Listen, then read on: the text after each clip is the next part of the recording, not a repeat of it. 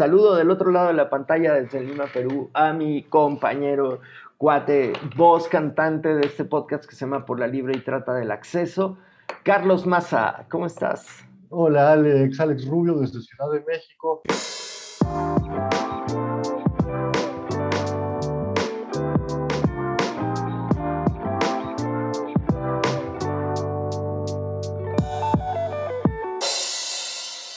Estamos conectando con un programa anterior que nos acercó muchísimo a un concepto que se dice en este podcast con frecuencia, descargar es resistir, y la idea de la resistencia a los bloqueos al acceso que en ocasiones, en muchísimas circunstancias, imponen las normativas y las leyes del copyright. Estas resistencias como la que representa Pirateca, que asume su derecho a compartir. Y quisimos dedicar este, este episodio a historizar un poquito esta idea de la resistencia al copyright, el nacimiento de los repositorios y las mecánicas que han seguido estos movimientos, ¿no, Carlos? Así es, Alex. Eh, un poco siguiendo la línea de lo que habíamos eh, conversado la otra vez con pirateca.com, que es un proyecto fabuloso que toma muy en serio y con una determinación filosófica muy clara su derecho a la expropiación, como ellas y ellos llaman a eh, la habilitación de descarga de libros, específicamente libros que ellas y ellos realizan, eh, tiene parientes, parientes muy importantes y de una tradición que comienza también a fines de los 80, por ahí en los años 90, sobre todo en los años 90, que tiene que ver con cosas que ya habíamos mencionado, como el nacimiento del software libre y las licencias GNU y Creative Commons, etcétera, y eh, su aplicación a la expropiación del software privativo. En los años 90 surge con mucha fuerza, con mucho vigor la escena Guarés, eh, que es una escena en la que distintos colectivos, sobre todo de Europa del Este, de lo que fue eh, Europa antes de la caída del muro de Berlín, antes de la caída del socialismo real, como se, se le suele llamar, allá surgen eh, colectivos de ingenieros, de hackers, que aplican desde la ética hacker, la ética del acceso, sus saberes para romper los límites, los obstáculos de software y hardware que las empresas ponen a su software y lo habilitan para que lo descarguemos y lo utilicemos entre todos. Siendo músicos, Alex y yo eh, en los años 90, pues necesitábamos software, necesitábamos Steinberg y eh, Fruity Loops y un montón de software interesante que no teníamos dinero para comprar.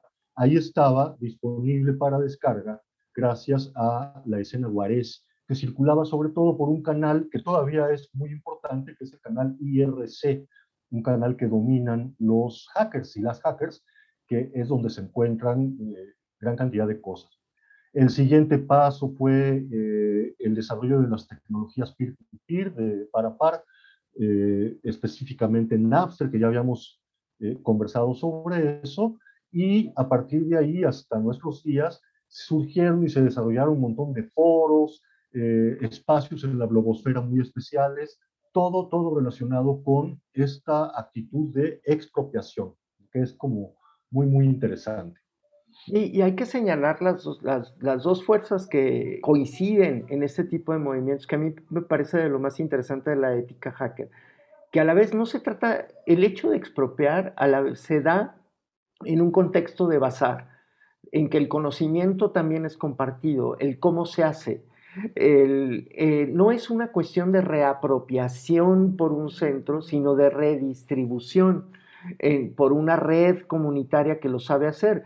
Y voy a poner un caso que a mí me simpatiza mucho, que son las personas que hacen subtítulos en ciertas plataformas que distribuyen eh, contenidos eh, multimedia, eh, películas, videos de manera ilegal o paralegal, pero que han creado comunidades de subtituladores, ¿no? Que, que, meten, que hacen la traducción, que la meten, y en general Igual que sucedió con la ética hacker al inicio, en el nacimiento del Internet, este trabajo no es retribuido de ninguna manera, sino que se considera una aportación al bien común y al conocimiento común y a la posibilidad de los demás de apropiarse. Y a mí esa línea de el bazar, citando o refiriéndome a un, documento sobre la ética hacker, este, muy famoso, que, que, en su título lleva la palabra bazar, de lo abierto, pero no es solo el apropiarse de, de determinado objeto cultural,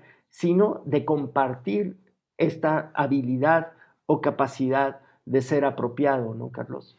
Exactamente, y además con la generación de toda una eh, simbología y una cultura alrededor de esta ética y de esta posición moral ante la, ante la vida y ante la cultura, que eh, dio en estos colectivos del mundo guarés de aquellos años 90 y que se identificaban con una forma de arte digital extraordinaria, que es el arte ASCII, el arte hecho con letras, con letras en un blog de notas.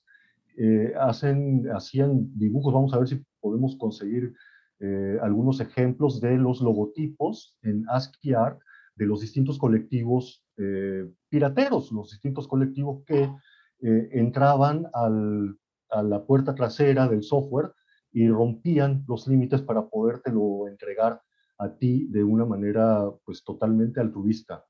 El arte ASCII de los colectivos es algo que deberíamos de exponer porque es maravilloso, fue toda una época de estas cosas. Muchos de ellos, de estos colectivos, venían de, como decía, de Europa del Este. Yo tuve la oportunidad de, trabajar eh, en los años 90, fines de los 90, con un ingeniero húngaro, Georgi Tot, un tipazo que era gigantesco además, un tipo enorme. Eh, le gustaban muchísimo, muchísimo los tacos de cochinita y casi todos los días salíamos a comer tacos de cochinita ahí en la colonia Condesa, eh, mientras trabajábamos para una empresa que era pionera en eh, estudios sobre Internet. Internet nacía y empezábamos a estudiar sobre Internet.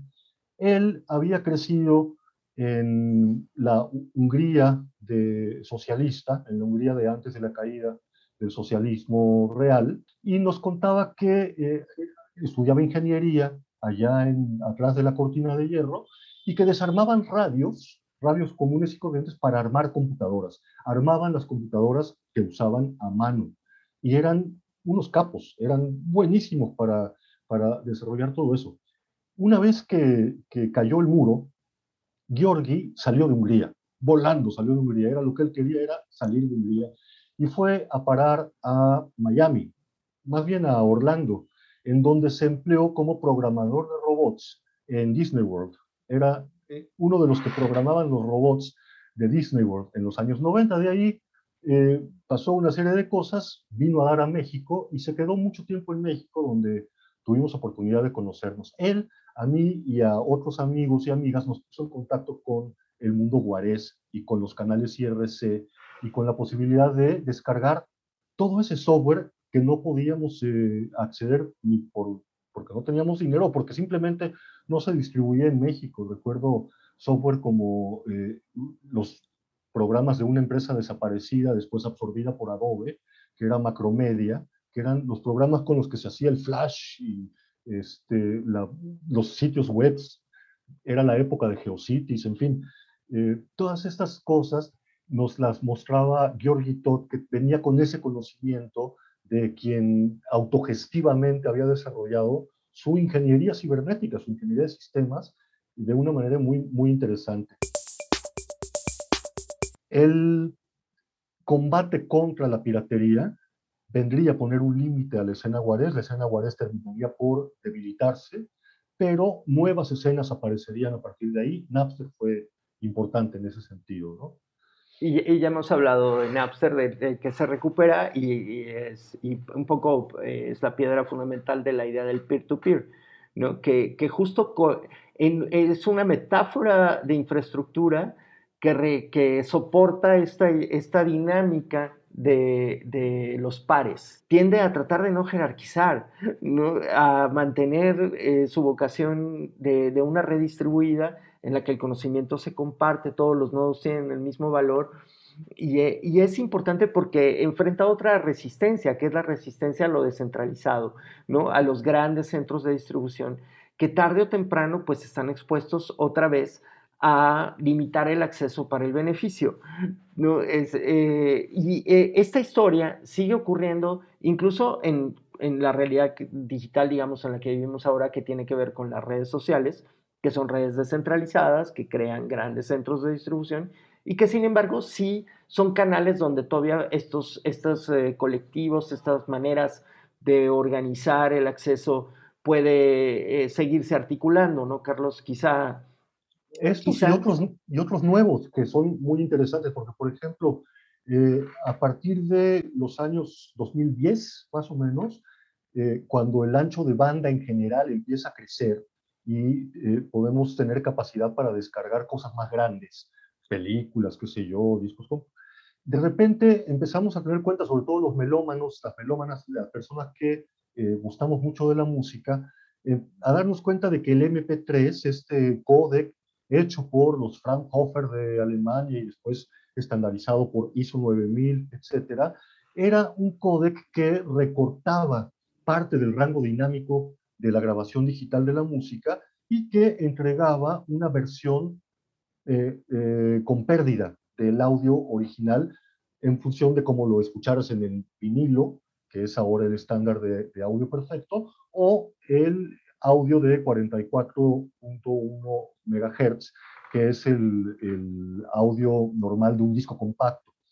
Eh, una vez que de repente nos dimos cuenta que el MP3 perdía y el ancho de banda crecía, empezamos a compartir otros formatos de, audio, como el FLAC o el WAV, más pesados, más grandes, y se empezaron a formar comunidades. Ahora existen un montón de comunidades dentro de Facebook que se comparten los discos en formato sin pérdida, en formato FLAC, mm. en formato WAV, etcétera, y cosas maravillosas como hay un grupo por ahí al que yo estoy vinculado que se llama este, Latinoamérica FLAC o algo así en Facebook, en donde te puedes bajar los Tigres del Norte en FLAC o este, toda la historia de la cumbia en FLAC, unas maravillas de, eh, de sistemas de compartir en los que cada persona va aportando el disquito que yo tengo. Yo tengo este disquito, lo ripeo sin pérdida, lo subo a algún servidor, al Drive de Google o a Mega o a cualquier servidor y lo pongo a disposición a través de Facebook. Facebook, por supuesto, vive persiguiendo estas cosas porque dice que respeta el derecho de autor. Claro, el de las grandes industrias, porque el nuestro no.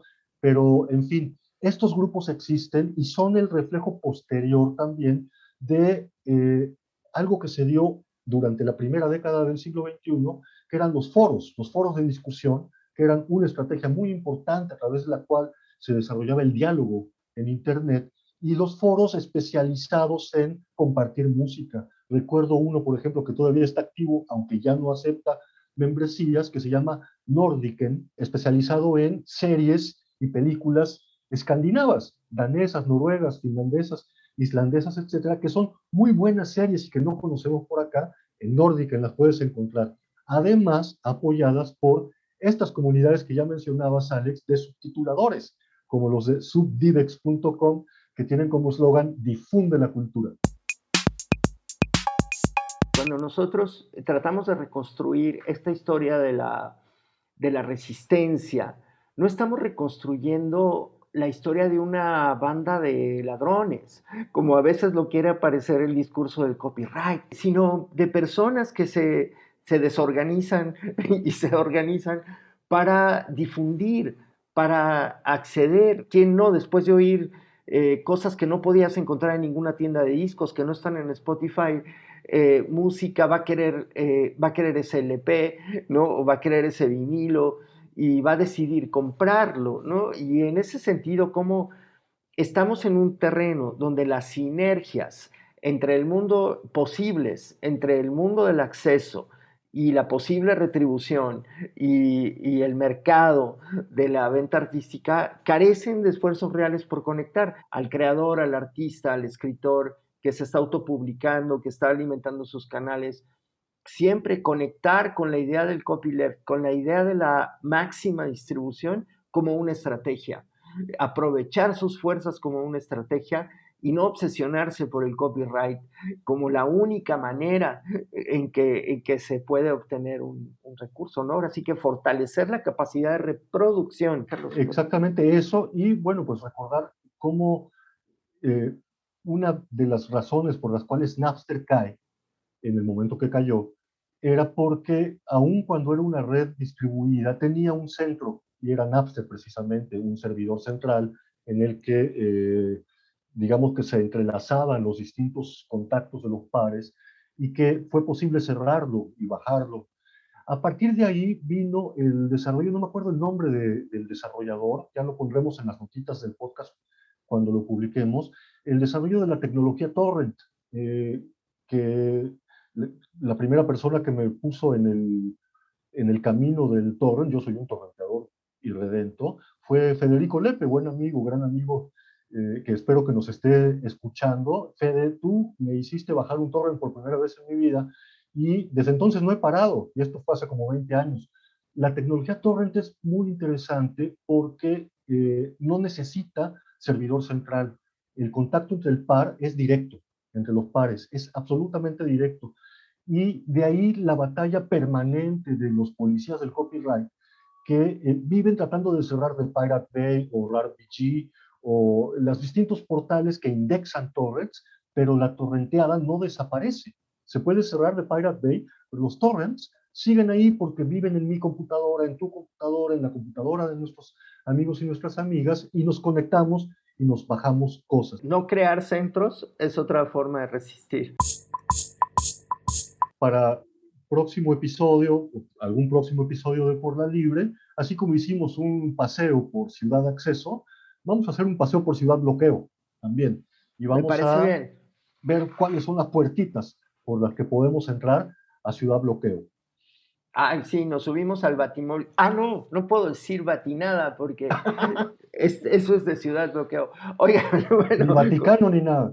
Con este mal chiste, los invitamos a comentar, a distribuir, a compartir y a mantener el diálogo en lo posible con este esfuerzo de podcast que hacemos cada semana. Carlos Maza desde Lima y yo, Alex Rubio.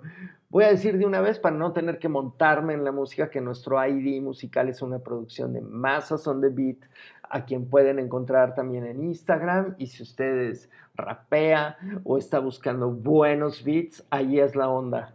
Ahí hay. Ahí hay. Hasta la próxima, Carlos. Gracias, Alex. Chao.